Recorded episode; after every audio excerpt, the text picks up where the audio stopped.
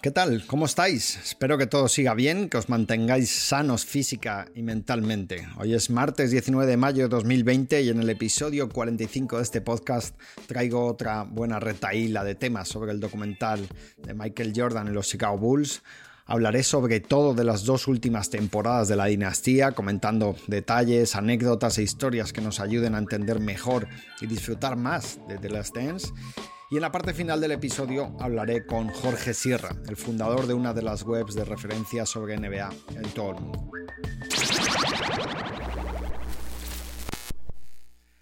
La historia de los Bulls de Jordan está tan repleta de logros que muchas cosas han ido quedando atrás en el documental a algunos les parecerá un documental largo, a otros cortos, pero lo cierto es que si se hubiese realizado más corto, aún habrían quedado más cosas en el tintero, ¿no? Más anécdotas y más detalles por el camino.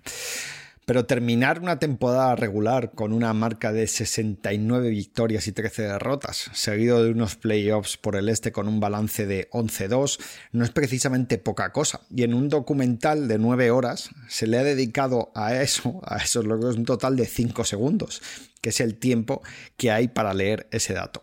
69-13 es el tercer mejor récord de la historia de la NBA y en su momento era el segundo mejor después del 72-10 del curso anterior. Los Bulls hicieron las dos mejores temporadas de la historia de manera consecutiva, pero como digo, hay tanto que contar que han dejado ese 69-13 como una nota a pie de página.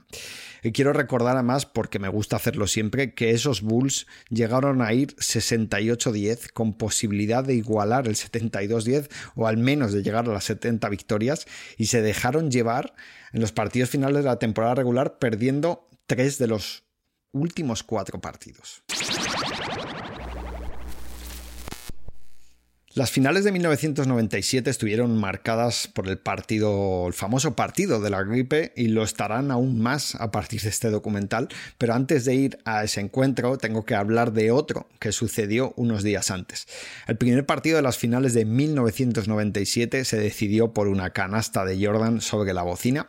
Bulls y Jazz iban empatados a 82 y Jordan lanzó un gran tiro en suspensión. Va a sacar de banda, necesita, necesita anotar Chicago. Balón para Tony Cuco, Tony Cuco para Michael Jordan. Ahí está Jordan, Jordan con el balón. Jordan, Jordan sigue, Jordan ahí.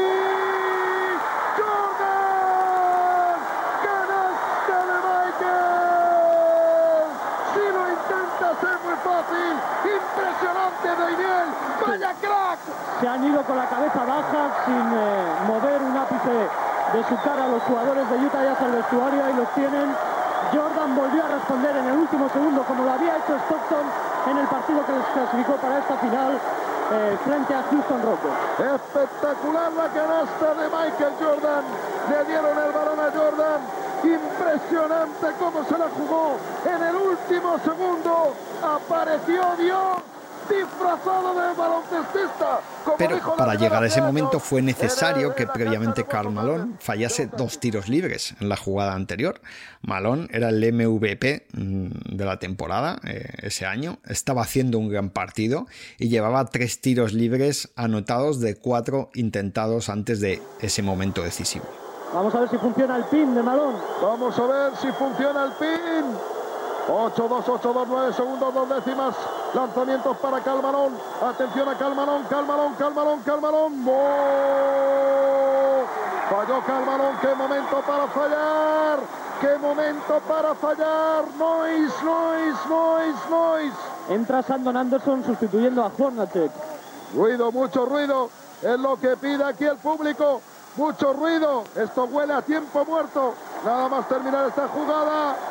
I love this game. Ahí está. Lanzamiento de Calmarón. Segundo tiro libre. Cámara, acción, silencio, se rueda. Nueve segundos, dos décimas. Empate 82. Ahí está el segundo tiro libre. Falló, falló el segundo tiro libre. Tiempo, tiempo, tiempo muerto.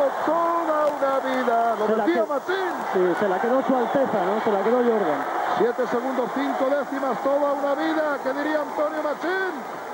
Los Jazz, ya sabéis, perdieron ese partido y las finales de 1997 y Carmalón, a partir de esos dos fallos, no consiguió recuperarse mentalmente y pasó de estar promediando un 75% en tiros libres a no llegar ni a meter el 50% de los tiros libres en el resto de las finales de 1997. Hizo un 12 de 26 a partir de entonces. ¿Qué es lo que pasó para que Malón fallase dos tiros libres eh, y luego iniciase esa espiral negativa a partir de entonces? Pues que justo antes de esos dos tiros, Scottie Pippen, que es muy amigo de Carmalón, lo sigue siendo, se acercó y le dijo, el cartero no trabaja los domingos. La frase que puede parecer una tontería, eh, pero no lo es, porque Malón era conocido como el cartero, era su mote en la NBA, que ese día era domingo también, que Malone había necesitado de mucha ayuda en entrenamientos e incluso sesiones con psicólogo para mejorar su rendimiento en los tiros libres al comienzo de su carrera y realmente a partir de ese momento, como digo, empeoró mucho en los tiros libres durante el resto de la serie. ¿no? Pues ya esa frase de Scottie Pippen ya se ha quedado para siempre en la mitología NBA. Pippen, de hecho, dice que es la mejor frase de trash talk, de lenguaje basura de la historia de la NBA. Esas finales fueron la primera de las dos en las que se enfrentaron Bulls y Jazz de manera consecutiva. Utah era y es un equipo de mercado pequeño situado en, un estado en el que los mormones son mayoría y durante esa época había cierta animadversión entre Chicago y Salt Lake City. Phil Jackson declaró que Stockton y Malone eran juego de sucios, calificó a los mormones como una secta. Rodman dijo barbaridades como que era complicado concentrarse con tantos mm, mormones o que eran tan atractivos como los músculos esfínteres que tenemos para hacer nuestras necesidades. Solo dijo él. ¿eh? Además, en Utah no tenían miedo a los Bulls, ¿no? empezando por Stockton y Malone, eh, eh, dos tipos sencillos, dos tipos de los de antes, podríamos decir, que no se dejaban llevar por los flashes, la fama. Habían compartido además vestuario con Michael Jordan en el Dream Team de Barcelona 92 y por tanto veían a Jordan como el mejor jugador, pero no como alguien a quien hubiese que tener miedo. En el documental se ve de forma indirecta que la animadversión de Chicago por Utah era clara y que los Bulls no eran bien recibidos allí. Los tres primeros hijos de Michael Jordan salen en el documental únicamente para decir que no fueron aquellas finales porque su madre no consideraba que fuese un lugar apropiado para ellos por la hostilidad que allá había. Es una forma de decir que no se gustaban los unos a los otros. El caso es que tras cuatro partidos las finales iban 2-2, cada equipo había ganado sus dos partidos de casa y se llegaba al quinto encuentro, clave en cualquier serie de playoffs, como ya sabéis, y más aún cuando el formato de las finales era este anterior que era de 2-3-2. Ese quinto partido fue el del flu game o el partido de la gripe, que a partir de ahora deberíamos llamar el partido de la pizza. Si habéis visto el episodio 9 del documental, habréis visto cómo fue todo pero por si acaso hay algún despistado, lo recuerdo por aquí. La noche anterior al quinto partido, Michael Jordan tenía hambre a eso de las 10 de la noche y como estaba el equipo estaba ubicado en un hotel en Park City, a las afueras del downtown de, de la ciudad, Resulta que el servicio de habitaciones ya había cerrado y no encontraron ningún sitio para pedir comida salvo una pizzería. Llamaron, pidieron una pizza para Jordan, allí se presentaron cinco personas a entregar la pizza, eso es lo que dicen, lo que hizo que el preparador físico, Tim Grover, que sale varias veces en el documental, pues le diese mala espina.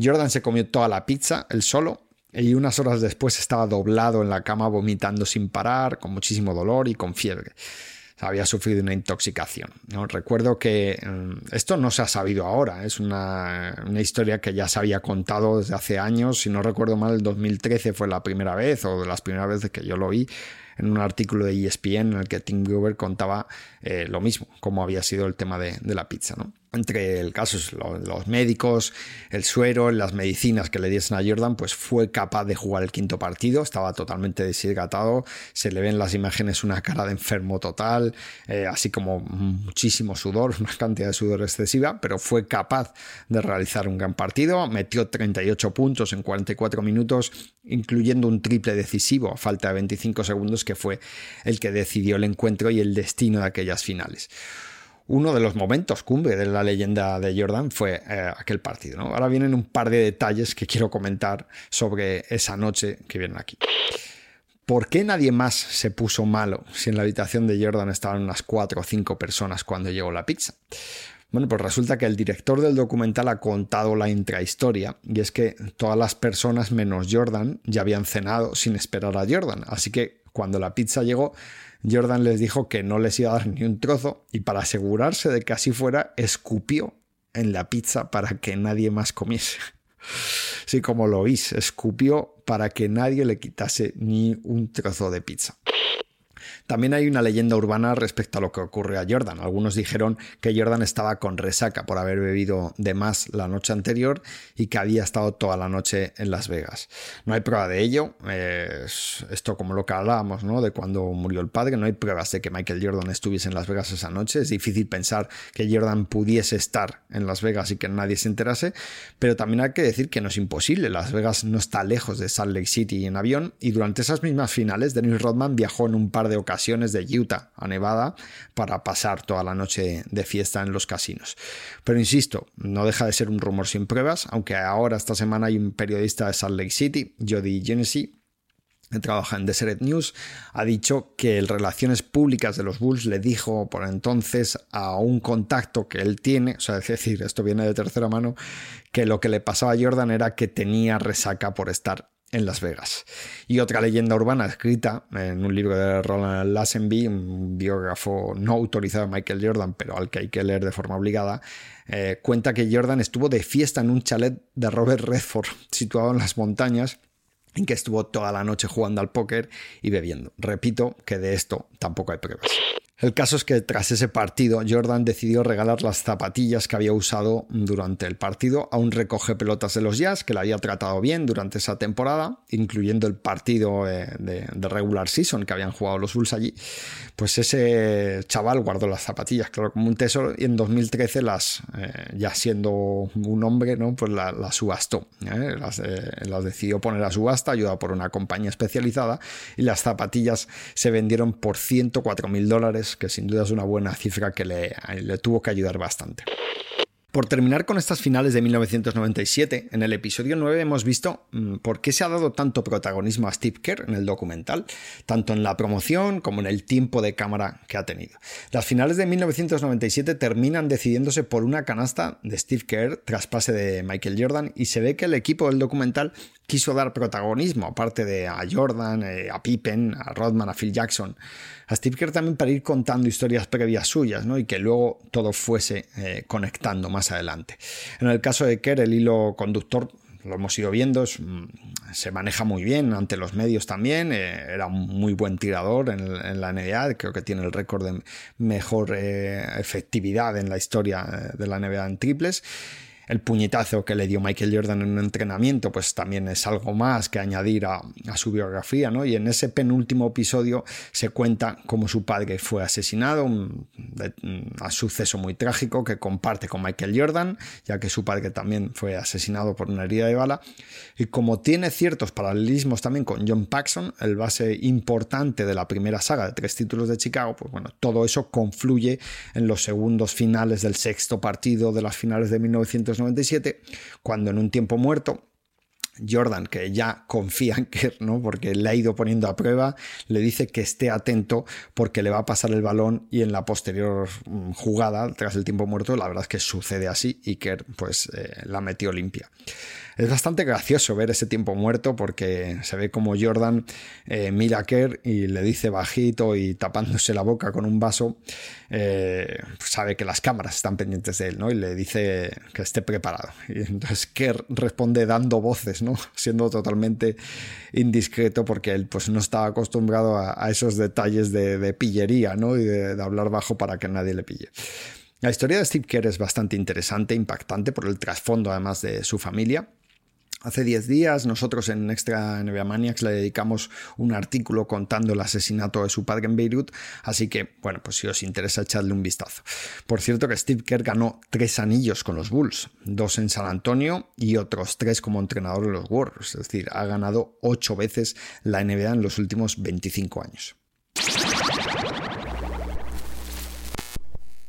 Otro de los puntos fuertes del penúltimo episodio de The Last Dance es eh, las finales de conferencia este de 1998 ante los Pacers.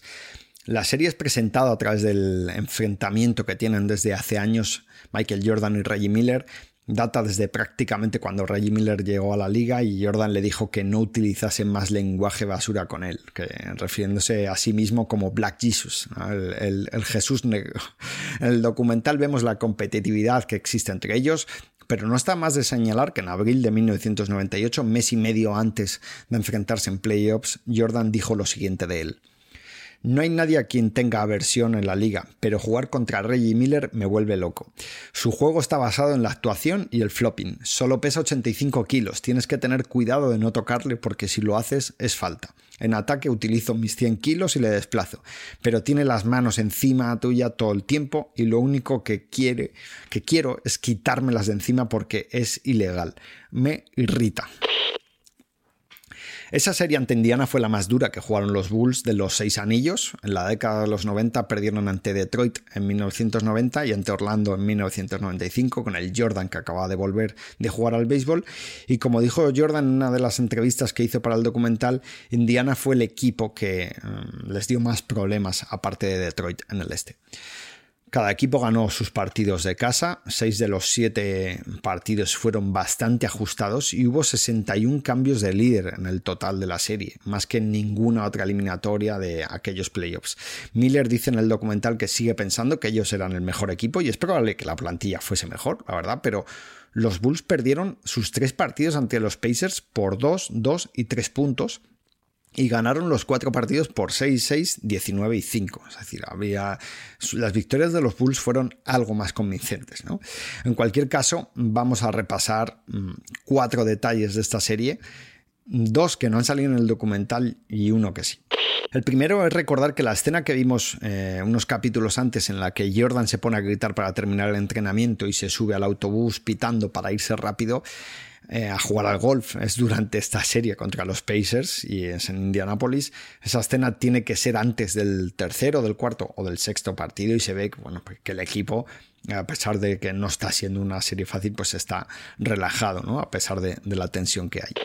Del sexto partido de esa serie no sale nada en el documental, pero tuvo también su aquel, se resolvió en los últimos segundos y fue un mal final de Michael Jordan. Ese día Jordan hizo buen partido, metió 35 puntos, pero mm, llegó a los minutos finales bastante cansado y en el último minuto falló tres tiros, metió dos tiros libres, eh, una falta, una falta que le pitaron a favor y perdió un balón en la jugada para empatar, la perdió él solo, y que la que podía haber forzado la prórroga.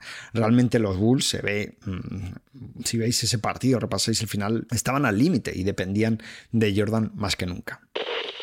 Y del último partido ante los Pacers sí salen cosas, pero me gustaría transmitiros algo más de aquel día. Yo ese partido lo vi en directo, eh, a partir de la segunda mitad, ¿eh? me acuerdo perfectamente porque me levanté, son de los que empiezan a las 3 de la madrugada en España, me levanté a las 4 y media para ver desde la mitad para mí que en ese momento iba con Chicago fue un auténtico sufrimiento porque a los Bulls les costó horrores anotar. Mm, como os decía, el equipo estaba realmente en las últimas a nivel mental y físico y cada ataque era un, parto. Es que se, se veía. Fijaos si fue difícil que terminaron ese partido con un 38% de, tiro, eh, de acierto en tiros de campo, que es un número horrible. Jordan hizo 9 de 25, Pippen 6 de 18 fallando los 6 triples, Longley, Harper y Rodman hicieron 1 de 4 cada uno. Al final lo que, los que estuvieron al quite fueron Steve Kerr, que metió tres triples, eh, terminó con 3 de 7 en tiros de campo y sobre todo Tony Kukoc. Y otra vez no hay mención alguna para él en ese partido. Ese partido Kukoc fue uno de los más importantes que hizo en toda su carrera con los Bulls. Metió 21 puntos, hizo 7 de 11 en tiros de campo, incluyendo 3 de 4 en triples, cuando los triples eran bastante más importantes que ahora. Y la verdad es que él aguantó, sujetó literalmente al equipo ¿no? Eh, en diversas fases, especialmente en el tercer cuarto cuando Indiana estaba eh, marcando el ritmo del partido. Pero como en esta narrativa él tiene mucho menos protagonismo que Steve Kerr y eh, se le da a Kerr más importancia, pues los tres triples de Steve Kerr aparecen bastante destacados y el partidazo que hizo Kukoc pues no sale nada. También vale la pena recordar los marcadores reducidos de la época y lo que costaba notar que una minúscula diferencia de 5 puntos como la que hubiesen podido conseguir los Pacers, que se dice si hubiesen ganado un salto entre dos a falta de 7 minutos, que es un mundo, pues se veía como clave, ¿no? Era otro baloncesto. Y para terminar con esta serie, nada mejor que la despedida de Larry Bird y Michael Jordan entre bastidores, que son imágenes que no habíamos visto nunca y vemos a los dos se abrazan, eh, se ríen. A Jordan le dice una, Jordan le dice a ver unas cuantas barbaridades que no puedo reproducir por aquí porque me cierran el, podcast directamente. Y, eh, y, eso que encima había sido él quien había ganado. ¿no? Ahora estamos hartos de ver imágenes de todo tipo de los jugadores hasta en sus cuartos de baño, ¿no? Pero antes no era así y por eso pues, nos gusta ver a la River y a Michael Jordan bromear entre ellos después de una serie de playoffs que pasó a la historia por lo competida que fue. Y ya con esto pasamos a las finales de 1998 entre Chicago y Utah, la segunda eh, serie entre ambos equipos. Fue la última serie de playoffs que Michael Jordan disputó en su carrera. Y antes de entrar eh, de faena, por así decirlo, repasando el aspecto deportivo de esta serie, vamos a recordar otra de las señas de identidad de, este equipo, de los Bulls. La libertad de algunos de ellos, que tenían para hacer cosas que parecen fuera de toda lógica de un deportista profesional. Lo de Rodman y sus fiestas es bien conocido, era lo que quería hacer todo el tiempo, rindiese mucho o poco, no sabemos, y mm, le daba igual también lo que dijese la prensa. ¿no? En el documental se recuerda cómo durante las finales Rodman se salta un entrenamiento sin permiso, se va a hacer lucha libre, a practicar lucha libre con Hulk Hogan, que es otro de esos detalles conocidos, pero que cada vez que te paras a pensarlo te vuela la cabeza, ¿no? Pero ¿cómo es posible que pasen estas cosas? Vemos también el interés de la prensa por saber qué ha pasado con Rodman, qué es lo que dicen dentro del equipo, pero Phil Jackson responde con toda tranquilidad a los medios diciendo la verdad, que no sabían que Rodman eh, no iba a ir al entrenamiento ni dónde estaba, pero Jackson no tiene el foco ahí, es la prensa la que lo tiene. La, prensa de Chicago ya había pedido la salida de Dennis Rodman un año antes, cuando empezó a hacer tonterías como dar una patada a un cámara, o insultar a los mormones durante las finales de 1997, pero la plantilla no tiene problemas reales con Rodman, porque le comprenden, le saben cómo es, lo, toleran, ¿no? Al equipo se le ve bien, no es palabrerío de este, porque las están grabadas las imágenes, lo hemos visto de cuando Jackson ha regañado a Rodman delante del equipo, pero al resto se ve que se están riendo, están de broma, incluso Jordan le llama Rodzilla, que es el mote que le habían puesto en la lucha libre, ¿no? Es la prensa la que pinta una imagen de vestuario que parece o que no se puede consentir, pero vemos a todos los jugadores de la plantilla tranquilos y actuando con normalidad. Y en cuanto a lo de Jordan, pues tremendo, porque es que se fumaba uno o dos puros por día. En el episodio 8, en la escena en la que está en el vestuario con el bate de béisbol, se le ve fumando un puro y otro que lo tiene en una taza. No sé si es que ya se le había terminado de fumar o se le iba a fumar después. Pero es en las finales de 98, eh, volvemos a verle igual. Es decir, antes del primer partido, eh, horas antes, cuenta alguien con el que está hablando cuando empieza a hacer la sesión de tiro, que después de estirar por la mañana, que se había bebido un par de cervezas y que se había fumado un puro. Es el día de partido de las finales de la NBA. Parece de broma. Te lo cuentan y es que no te lo crees. Y vemos, pero que es algo que se repite, que no era algo que hacía porque mm, de forma ocasional, no era algo que se repite. En las imágenes del avión, cuando están de vuelta a Salt Lake City, Jordan está jugando al póker mientras se fuma un puro y tiene un botellín de cerveza al lado. Es, es tremendo, es tremendo. Yo no sé cómo podía rendir a ese nivel. Una de las claves de los jazz durante dos décadas fue Stockton y por supuesto fue protagonista eh, de las dos últimas finales de los Bulls. Me ha gustado ver a John Stockton en el documental porque se ha mostrado tal y como es, ¿no? Ha tardado dos años en dar el sí a su participación en este proyecto. De hecho, ha sido el último entrevistado todo el documental. Fue, su entrevista fue el 10 de marzo de este año. Carl Malone y Byron Russell también fueron contactados para el documental. Ninguno de los dos eh, quiso participar, o sea que se puede entender. Así que me, alegro de que al menos eh, salga Stockton. Le vemos eh, calmado, satisfecho por el, deber cumplido, lo, hizo bien, lo que os decía antes, que cuando se tuvo que enfrentar a Jordan, pues veía al mejor jugador, pero no un semidios, ¿no? Sino pues era otro deportista más una persona al fin y al cabo. Stockton tenía esa percepción, ¿no? Primero porque mm, lo que os decía fue compañero de Jordan en el Dream Team y en aquel momento ya le conocía desde eh, hacía 15 años y su, su, personalidad pues era de no dejarse llevar por lo que no era importante para él.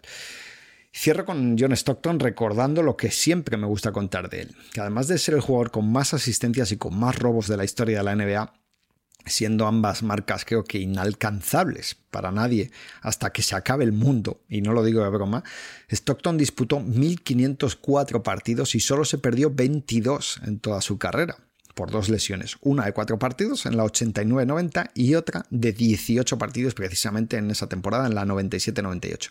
Ni una más, durante 19 temporadas. De hecho, tras las finales de 1998, Stockton, que ya era un jugador bastante veterano, disputó cinco temporadas más y las jugó completas. No se perdió ni un solo partido. Es otro de esos eh, físicos e indestructibles, ¿no? Eh, que, que, no mm, rinden siempre, ¿no? Y además es que él era un profesional como la copa de un pico. En esta serie se produjo también uno de los partidos más brutales de la historia de las finales, lo hemos visto en el documental, fue el tercero.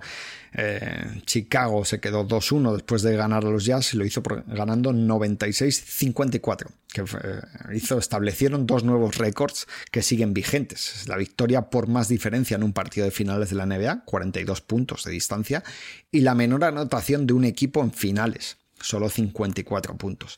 De hecho, esa marca en su momento era la de menos puntos que un equipo había anotado en un partido de la NBA en toda su historia, en temporada regular o playoffs, desde que se había instaurado el reloj de posesión a mediados de la década de los 50.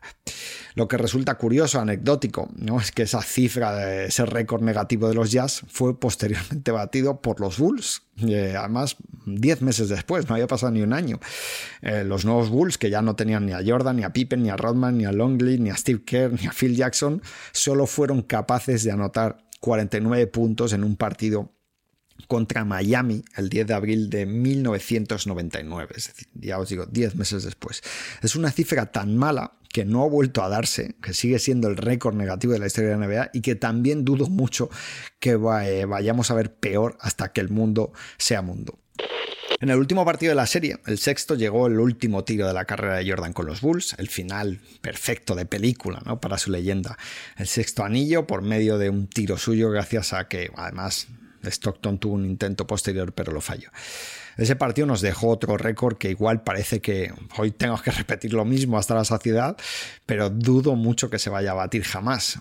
Eh, fue el partido más visto de la historia de la NBA, ya que se estima que en Estados Unidos lo vieron 36 millones de personas y hoy en día y en los próximos años es inviable eh, predecir que un partido de NBA vaya a ser visto por tal cantidad de gente porque ahora mismo los, récords, eh, Warriors, Cavs, más o menos los partidos más interesantes han estado rondando los 21, 22 millones de personas, si no recuerdo mal.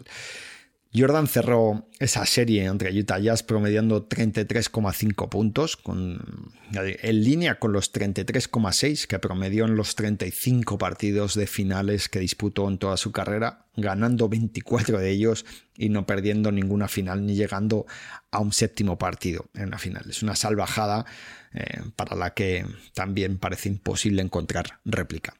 Tras el partido vemos a Phil Jackson decir que ese ha sido el título más importante de todos y a Jordan desatado celebrando en la cancha, en el vestuario, en el autobús, en el hotel donde los esperaban y por fin estaba saciado de nuevo aquella temporada. Por cierto, me gustó muchísimo ver otra imagen que no se había visto. Es Malone subiéndose al autobús de los Bulls antes de que se marchase el equipo eh, al hotel, ¿no? Eh, y fue felicitando a los que más conocía, dándole la mano, incluyendo a Dennis Rodman, con el que había, tenía un montón de roces durante los partidos, y al propio Jordan que estaba al final del autobús. Fue ahora todo un detalle y es algo a lo que pocos jugadores están dispuestos eh, a pasar, ¿no? Por ahí. Y antes de pasar con el invitado de hoy, tengo que deciros que tengo más material acerca del documental y de los Bulls que me gustaría contaros. Además, me gustaría hacerlo ya que creo que mm, es imprescindible para terminar de entender todo el contexto de ese equipo y su final, del final del documental pero no lo voy a contar hoy porque es que si no el podcast quedaría larguísimo, nos podemos ir a hora y media o dos horas y tampoco quiero que sea así. Por tanto, la semana que viene, en principio, cerraremos los monográficos dedicados a The Last Dance con otros temas imprescindibles que comentar y un debate más con otro invitado.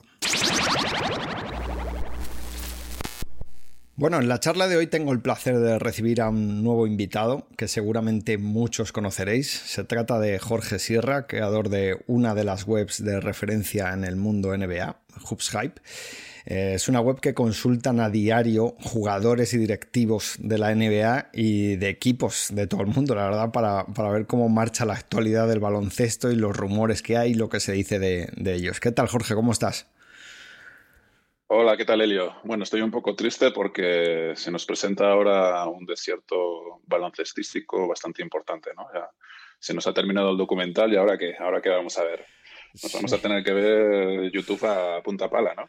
Ya veis, eso es justo además es, de las primeras cosas que quería comentar contigo, esto de que ya pues estamos en los últimos coletazos del documental, porque a esto bueno pues le quedan dos o tres días y en dos o tres días la gente ya estará harta del documental de Marras y nos ha venido muy bien a todos, eh, a todos los medios deportivos, porque vosotros también habéis tenido más tráfico por todo esto, ¿no?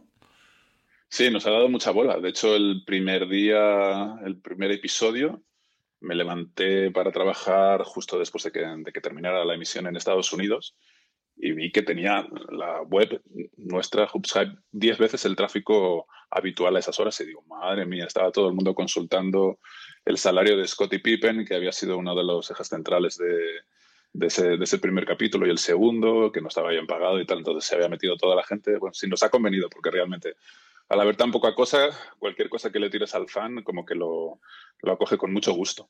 Sí, sí, es que tú fíjate eso, es el dato que dices, ¿no? Multiplicar por 10 la audiencia habitual en una determinada hora, un determinado día, por, por, por, un documental de una cosa que pasó hace 25 años. O sea, es que. Sí, luego, luego se ha apagado un poquito, pero bueno, sí, ha sido, ha sido algo bastante relevante para nosotros. Hemos hecho un montón de contenido alrededor del documental. Claro. No tanto como ESPN, que le ha dado bola a morir, pero. Sí. Sí, nosotros internamente en NBA Maniacs también cuando empezamos, eh, la verdad es que no teníamos planificado hacer seguimiento al documental en la web en abierto porque, bueno, pues no, pues sí, se le va a seguir, pero claro, cuando después del primer, el segundo día después de, primer, de los dos primeros episodios, vimos que estaba la gente como loca, con, con muchas ganas de contenido, que, que eso, que todas las webs NBA además cada vez iban sacando más y más porque había mucho, mucho interés en el tema, pues eh, nosotros empezamos a hacer lo mismo y ya llegó un momento en el que yo particularmente le dije a la redacción, oye, que lo de todo lo que haya el documental sin miedo, o sea, sin miedo, no penséis que vamos a saturar a la gente o que nos van a acusar de, de Bulls Maniacs porque la gente está loca con todo esto. ¿Has visto algo más raro eh, a, nivel de audiencia o de que hayan consultado alguna ficha determinada, algún tipo de información especial, aparte de lo de Pippen de primeras o, o ya simplemente bueno, el flujo normal? el, la ficha del salario de Jude Butler de gente de, marginales. O sea, estaba, estaba la gente enfebrecida con el tema de, de, los salarios de los Bulls de aquella época. Encima era una estructura salarial muy curiosa porque se llevaba Michael Jordan más que todos los compañeros juntos en, en, los últimos tres años. Así que bueno, era, era, curioso. Y nosotros también hemos hecho mucho, sí. Al principio teníamos previsto algo, pero luego le hemos dado más caña todavía. Han pasado muchos compañeros de, de Jordan por el podcast, que estaban muy cotizados para temas de entrevistas. Incluso los marginales, que ha pasado Jude Buckler, Craig Hodges y gente así, también estaban muy cotizada para, para salir en entrevistas en podcast de NBA. Sí, lo, he visto, lo he oído que, habéis tenido gente eh, interesante en el podcast precisamente por eso, por ser eh, jugadores como marginales, que a lo mejor eh, hace tres meses lo sacas y nadie lo oye, y ahora eran como súper cotizados, lo que dices tú, ¿no? oír cualquier cosa de ellos es como algo más genial. Eso es así, porque de hecho antes del documental tuvimos a entrevistas con Dennis Rodman y Ron Harper hablando un poco de sus batallitas del pasado y bueno, pasó un poco desapercibido. Y en cuanto salió el documental de ESPN, todo aquello volvió a cobrar, cobrar vida otra vez. Ha sido, mm. muy, ha sido muy curioso y, y, bueno, el documental ha estado genial, ¿no? ¿A ti te ha, te ha gustado también? Sí, sí, vamos, eh, es lo que, te iba a, lo que te iba a preguntar, que sí, a, mí me ha gustado, a mí el documental me ha, gustado, me ha parecido sobre todo muy entretenido, bastante bien hecho, que tenerte pegado al, sofá todo el rato, ¿no? Para, para verle, y dentro de que hay que tener muy claro de que no es un producto mm, de periodismo de investigación, es un... Porque no puede serlo, ¿no? Pero a ti, bueno, dime qué, qué, qué es lo que te ha parecido a ti. Sí, coincido bastante contigo, ha sido muy entretenido. La verdad que se podía haber hecho largo porque son 10 horas y incluso el peor capítulo es bueno, te, podría decir, no hay ninguno que se haga demasiado largo. Como producción me ha parecido, la verdad, lujosa porque el archivo de imágenes que tenían era excelente. Eh, y aparte, un jugador que producido una cantidad de imágenes icónicas que, claro, te ha refrescado esto la memoria, pero bueno, más o menos son cosas que tenías grabadas y un poco olvidadas también, pero las ves y es como que se te pone un poco los pelos de punta volver a verlas. Eh. Luego, la cantidad de entrevistas, el acceso que han tenido los personajes, está muy bien. No, les ha dicho no casi nadie.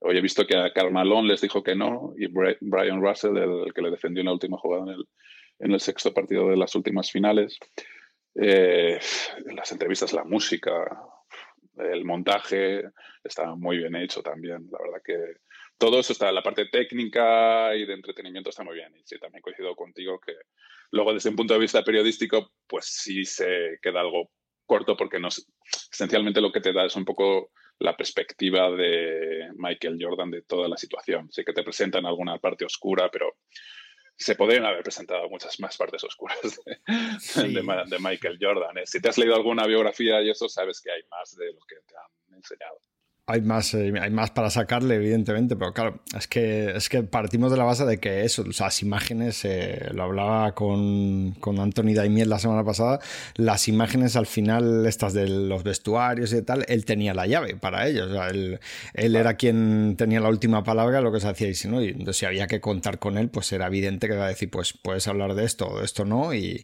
y ya está. Entonces, claro, si tú te pones a pensar de, bueno, pues es que esto no es un documental real, porque eh, no se ha sacado todo lo que se podía sacar porque falta perspectiva de no sé qué, pues es cierto, faltan muchas cosas y faltan temas eh, eh, que hubiese estado genial sacarlos, pero mm, no sé si realmente hubiese tenido tanto éxito en cuanto a la población civil, como digo yo, ¿no? que es la, gente normal, ¿no? que no es fanática de la NBA, como ha sido este, porque yo tengo amigos de, más jóvenes que yo y un poco mayores que yo, que, están enganchadísimos al documental. En plan, no sabían así mucho de Jordan, de los Bulls y tal, pero lo típico, sabían quién es, ¿no? Pero que se han, se han enganchado porque es un producto para entretener y para eh, Mm, utilizando, abusando a lo mejor de ciertos recursos, ¿no? Que pues eso, lo de las motivaciones de Jordan, de, cómo se motiva con cualquier cosa, pero ha quedado bastante bien.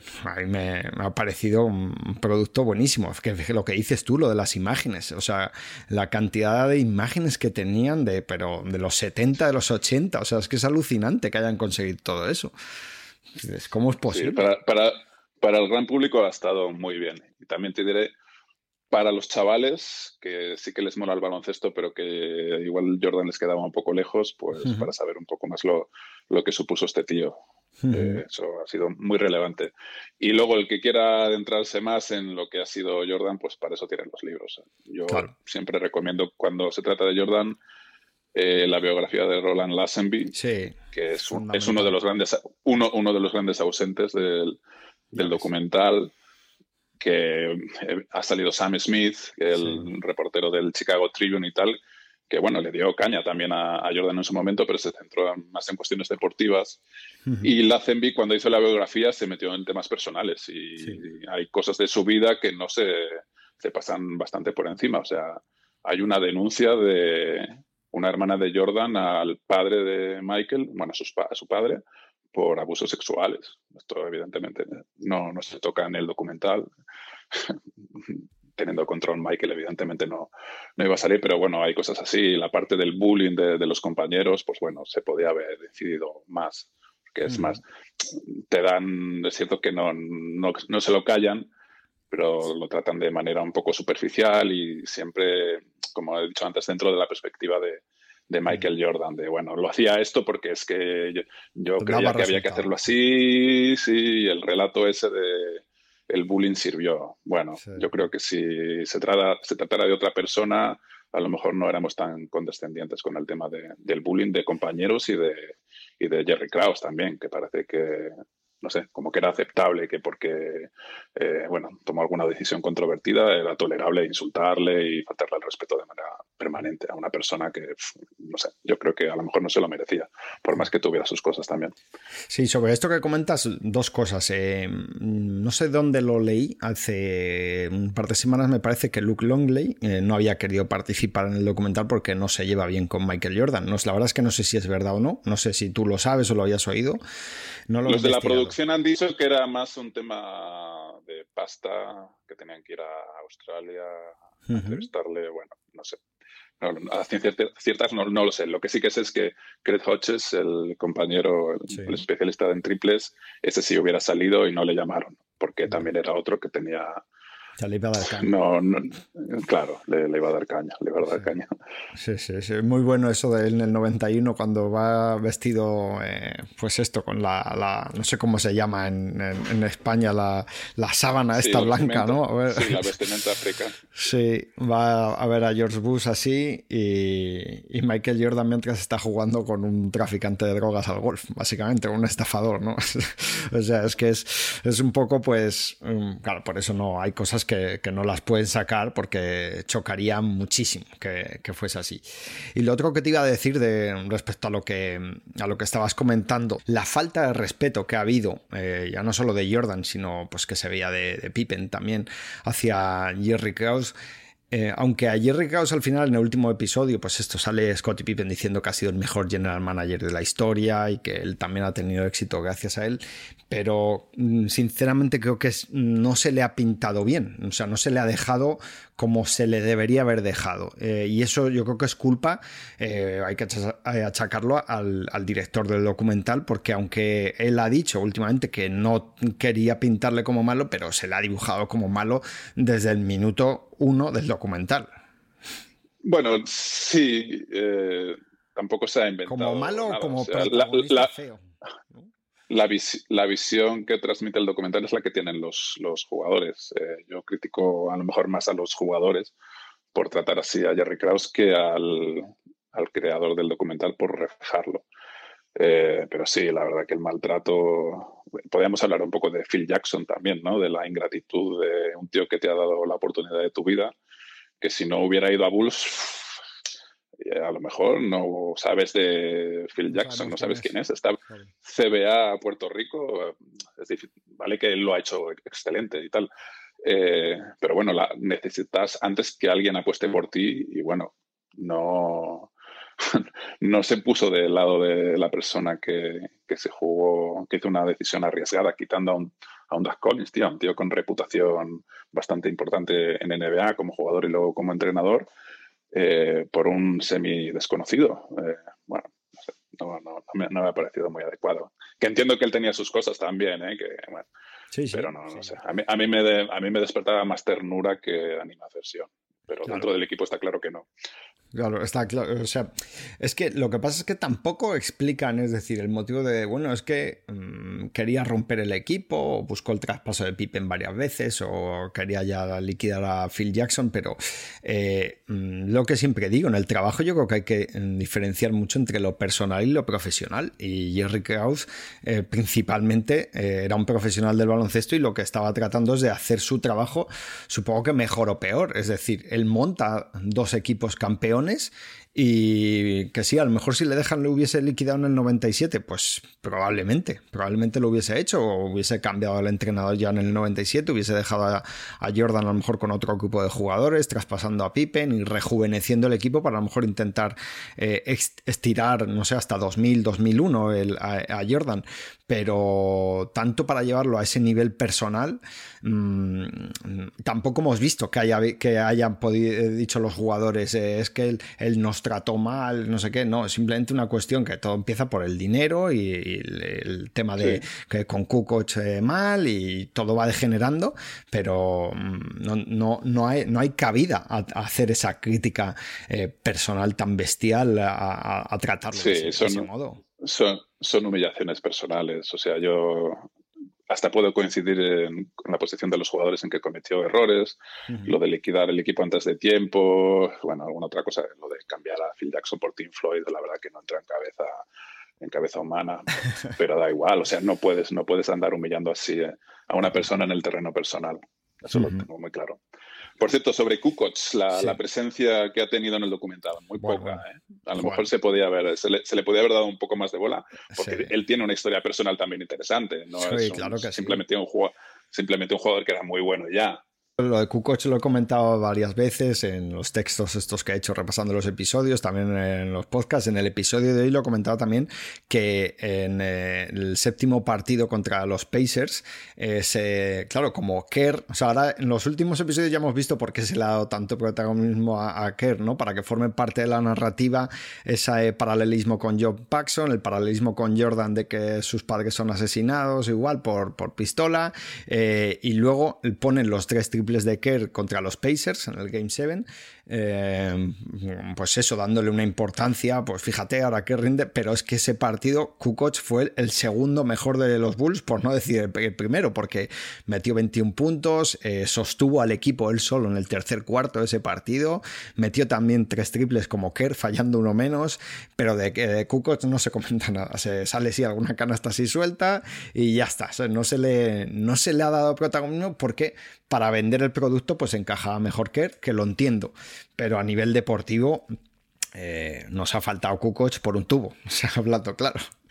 sí, a mí, a mí no, me ha molestado, no me ha molestado la presencia de Kerr, que por cierto mi, compañero Rol Barregón ha hecho el recuento de minutos que aparece cada uno en el ¿Ah, en entrevistas y es el segundo. Después de Michael Jordan, el segundo que más sale es Steve Kerr, ¿vale?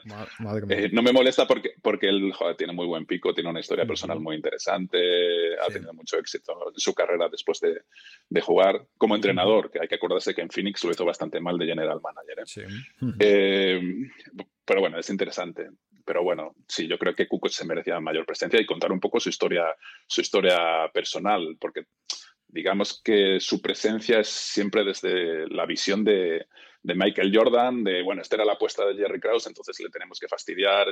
Bueno, él tiene una carrera en Europa, una, de un país en guerra. Bueno, eso se podía haber tiene un, poco más. No quiero, ser, no quiero ser criticón porque en general el documental es bueno y tal, pero bueno, como bueno, si le tengo que poner pegas, son estas que te, estoy, comentando. A mí como europeo y aficionado de los Bulls de los 90, me ha faltado más Kukoc. Es así porque simple, pero por una cuestión, eh, además creo que objetiva, porque su importancia era capital, eh, eh, mucho mayor que la de Steve Kerr. Entiendo lo que te digo, que para el relato pues se encajaba muy bien Steve Kerr para Estados Unidos, pero bueno, no quieres quitar a Kerr, pues bueno, quita la historia de Kerr, quítale solo algunos minutos de, de toda esta barbaridad de minutos que ha tenido el documental y dáselos a Kukoc y cuenta algo más, pues eso del background de, que viene de, un país en guerra, de, lo que estaba haciendo en Europa y de cómo fue realmente todo su proceso en, eh, y su importancia en, la, en, los Bulls de, los 90, porque igual en las finales del 98, no sé si es en el cuarto o quinto partido, mete 30 o 31 puntos. Es decir, mm, tiene, tiene el, tiene el mismo promedio de puntos en las últimas finales, creo, que Scottie Pippen. Sí, sí, sí, como medio punto menos, un punto menos. Sí, sí, sí. Sí, sí, sí, no es ninguna broma. Nada, nada, para nada. Y ya que estamos con este tema eh, deportivo, y tú que eres de, mi generación, que viste lo que consiguieron aquellos Bulls, lo que consiguió Jordan, ¿crees que existe algún jugador que se le pueda comparar? Y ya sabes por dónde voy, por, por LeBron James, porque tú mm, te gusta LeBron James. Eh, ya no digo a nivel de estrellato, de fama y tal, porque claro, Jordan ya es, pues, simplemente es un mito, es como un semidios para muchísima gente pero a nivel deportivo, ¿tú crees que hay alguien que se le pueda acercar realmente o superar, bajo tu punto de vista? Yo creo que está muy parejo Jordan y, LeBron.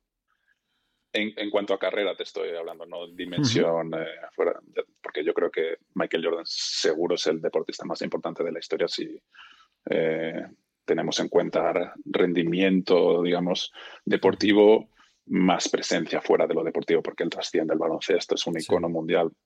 eso yo creo que ahí LeBron no ha llegado, pero en cuanto a su carrera baloncestística, yo creo que están a la par y a LeBron le queda. o sea, ahora en la gran batalla del mejor de la historia, Michael Jordan con este documental, que en cierto modo es un aparato propagandístico para él, tiene más dimensiones, pero una de ellas es esa eh, bueno, coge un poco de ventaja en la opinión pública porque a todo el mundo le ha refrescado sus mejores momentos, claro. Wizards, de Washington Wizards no se dice nada, como que eso no, no, hubiera existido. No pasó, no pasó. De, bueno, el, no, el Nogan no se mete en unas finales hasta los 28 años también. Bueno, estas cosas como que parece que solo ha ganado y no, Michael Jordan ha ganado y perdido. Siendo increíble siendo en el peor de los casos el segundo mejor jugador de la, historia, eh, bueno, también ha, tenido, ha perdido. Eh, yo creo que LeBron está a la par a estas alturas y teniendo en cuenta que le queda, le pueden quedar tres o cuatro años buenos a, LeBron James. Yo creo que en último término va a quedar LeBron por encima en cuanto a cosas conseguidas. No le va a alcanzar en anillos, seguramente, no le va a alcanzar en MVPs de las finales, ni en MVPs de temporada regular, pero es que LeBron James va a terminar máximo anotador de la historia de, en regular season y en playoffs seguramente, sin que se le considere un anotador. Hmm. Va a terminar en una cantidad de apartados estadísticos muy arriba. va a terminar el tío con más eh, series de playoffs ganadas, con más partidos de regular season ganados con bastante seguridad. Es que es abrumador todo lo que consigue este tío. Es que es una maquinita. Es como lo que decían de, de Messi, que es Maradona todos los días, pues este es Michael Jordan todos los días. Es que su carrera va a ser, en último término, bastante más larga que la de Jordan y eso, eso cuenta. A lo mejor el pico es más alto el de Jordan, pero claro, eh, la excelencia sostenida a lo largo del tiempo, ahí LeBron le va a sacar mucha ventaja. Claro, es que, es que esa carrera con la que va a terminar LeBron James, eh, mm, lo que decimos, ¿no? Que a nivel de carrera, mm, su carrera va a acabar siendo mejor. Eh, hay gente que, le dice, bueno, pues el LeBron eh, es el 1B y Jordan el 1A, o al revés, ¿no? sí, ahora, ahora, se puede, ahora se puede decir eso, pero dentro de unos años yo creo que no. Yo creo que sería muy importante para él ganar un anillo con los Lakers también, porque es algo que no se ha hecho, lo de que un jugador gane tres anillos con tres equipos diferentes y siendo el mejor jugador de esos tres equipos diferentes, que Kawhi Leonard lo puede hacer también, probablemente lo haga porque tiene más tiempo. Eh, eso no lo ha hecho nadie, ¿no? Y también va a ser un, algo, yo, porque yo creo que uno de los dos lo va a conseguir, no sé si este año, el que viene o dentro de dos, eh, algo que, decir, esto no lo ha hecho nadie en la historia de la NBA y también pues es, tremendo, ¿no? No sé, yo realmente creo que eh, es cierto que me gusta más, un poco más el baloncesto de, antes que el, que el de ahora, ¿no? Entonces por eso tal vez pues tenga más sesgo hacia, hacia Jordan que hacia LeBron, pero mm, bueno, reconozco que su carrera es que va a ser mejor que la de Jordan porque es sencillamente brutal. Lo que pasa es que LeBron luego se arrepentirá tanto de esas finales perdidas de contra Dallas o de algo que pudiera haber hecho más para que estuvieran esos, a lo mejor en esos cuatro o cinco anillos, poderlos haber ganado. Algún MVP que no se le han dado simplemente por cansancio eh, de la gente de, los votos, porque es así. Y de, y de MVP de las finales, finales perdidas en las que ha sido de largo el mejor jugador. O sea, puede haber ganado seis o siete tranquilamente. Sí, sí, una bestia. Y a nivel de equipo, eh, ¿crees que mm, esos Bulls de la, no sé, del último trienio este de los títulos o uno concreto son el mejor del equipo de la historia o si tú has por encima alguno de los de los de los Warriors de, de este último lustro? Yo creo que son los Bulls son los Bulls porque es que no, no perdieron oportunidades de ganar. Y los, yo creo que Warriors si hubieran ganado aquella, aquel año del 73-9 hubiera cambiado la película, pero bueno, tenían a LeBron James en plan burro y, Kyrie Irving eh, por delante. También es cierto que Warriors han tenido lesiones en, en playoffs. Eh, que hemos visto muchas veces a Stephen Curry un poco renqueante y bueno, ya de las últimas no hablemos, ¿no? Con lo de Kevin Durant y, Clay Thompson, pero bueno, eh, eso computa también ellos, los Bulls se, mantenieron, se mantuvieron sanos y los Warriors no dominaron mucho en temporada regular, ganaron un montón, un montón de series de playoffs consecutivas. Yo creo que hay que decir que son, son los Chicago Bulls. Si bien a mí me, me divirtió mucho más ver a los Warriors que a, que a los Bulls de, aquel entonces. Yo no coincido contigo con lo de que el baloncesto de antes es más atractivo que el de ahora. Yo creo que a lo mejor... más este atractivo no, eh, ojo. Que a mí me gusta más porque es como más... Eh, para mí es más variación, pero bueno, en los gustos, eh, oye, no, no se puede discutir. Sí, yo creo, yo creo que en último término sí que se ha movido demasiado el péndulo hacia la, hacia la parte ofensiva del juego este año, sobre todo como que ya, bueno, es un cachondeo y juegan muchos equipos muy parecidos con lo de correr y, tirar triples y bueno, yo creo que ahí ya es excesivo, pero bueno, hace dos, tres años me parecía que era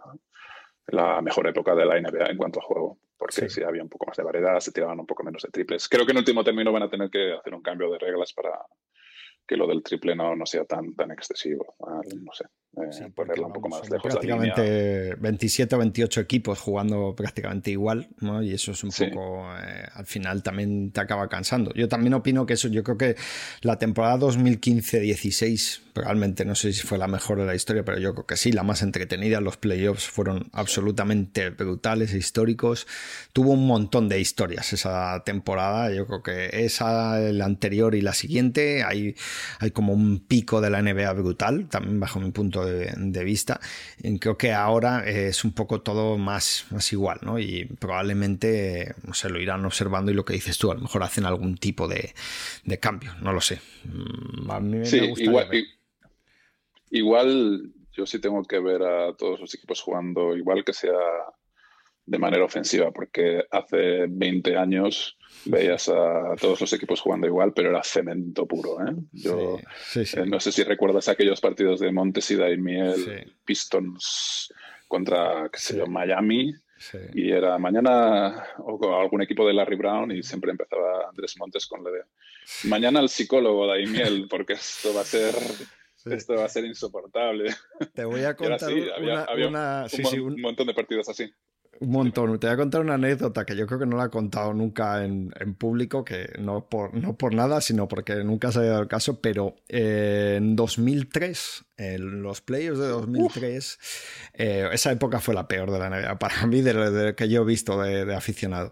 Ese, bueno, fue, no sé si fue el 15 de mayo, algo así más o menos, fue el día, tú que eres aficionado al Real Madrid, te acordarás, el día que la Juventus eliminó al Real Madrid, que Hierro estaba medio lesionado, o Figo, ya no me acuerdo, algo así, en semifinal. ¿Alguien, tenía, ¿alguien tenía apendicitis también, puede ser? Algo, algo así, no sé. Raúl.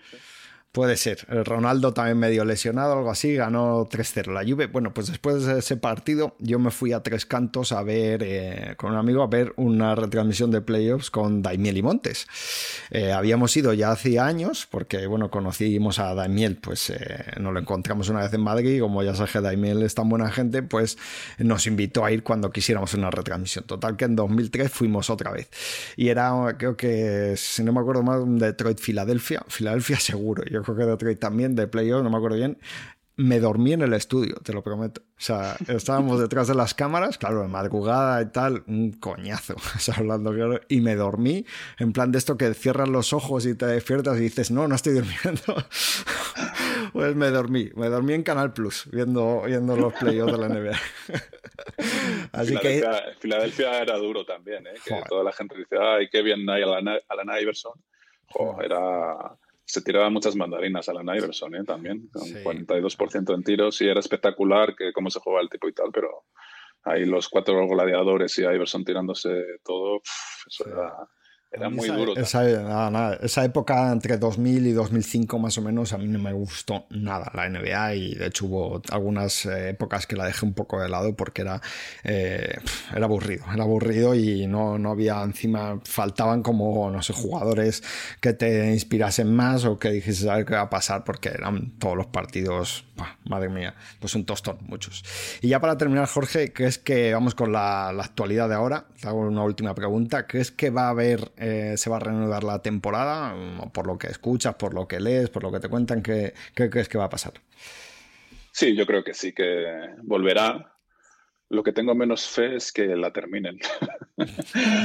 Luego, porque si pasa, si pasa algo después, ¿qué? Imagínate que hay contagios de... Con uno no lo cancelan, con dos tampoco, pero claro.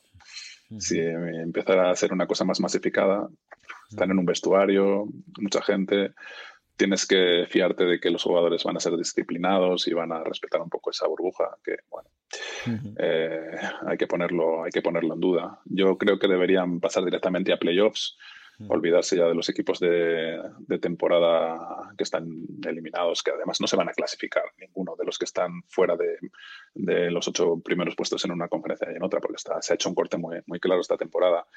Si van a hacer una burbuja que la hagan del menor número de equipos posible, y que se vayan yendo para casa rápido. Cada, que cada de 15, que cada 15 días se vaya uno para se vaya la mitad de los equipos para casa y a ver si hay suerte y la puedan terminar. Yo creo que hay voluntad de, de que salga la cosa adelante hay buenas cabezas en la NBA para ejecutar algo que, que funcione pero bueno, el virus es que no respeta nada. O sea, no puede, puedes hacerlo muy bien, que como alguien cometa un error, pues se cae, se cae todo el tinglado. Yo cruzo los dedos para, para que vaya todo bien y podamos ver unos playoffs interesantes y, un campeón, porque si no, imagínate, ¿no? ver la historia de la NBA que de repente, uh, en 2020 no, no hubo ningún campeón, pues un poco raro, ¿no? que no lo ha parado nada y que lo pare de repente el virus este.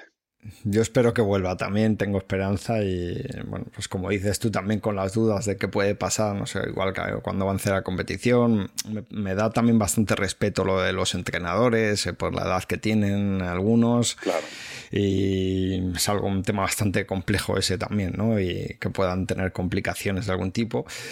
Pero bueno, la esperanza es lo único que se pierde. O sea, al haber vuelto el fútbol en Alemania también, que hay opiniones un poco pues, de, todo tipo, desde que, que, bien a otros que, que, mal, que este deporte no así no mola, pero bueno, tengo, tengo esperanza de que para dentro de un mes, 40 eh, días, esté la cosa bastante mejor y durante el verano pueda haber NBA.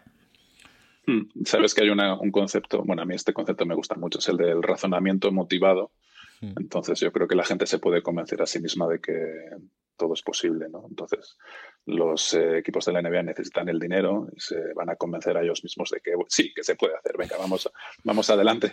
Asumirán, asumirán riesgos, pero yo creo que, sale adelante. Vamos a verlo. Ojalá sea así. Bueno, Jorge, pues un placer haberte tenido por aquí. Espero que, vuelvas dentro de unos meses, si es que hay temporada, y si no, pues también para comentar algo del draft o de los traspasos. Nada, muchas gracias por invitarme, Elio. Un abrazo. Un abrazo, hasta luego.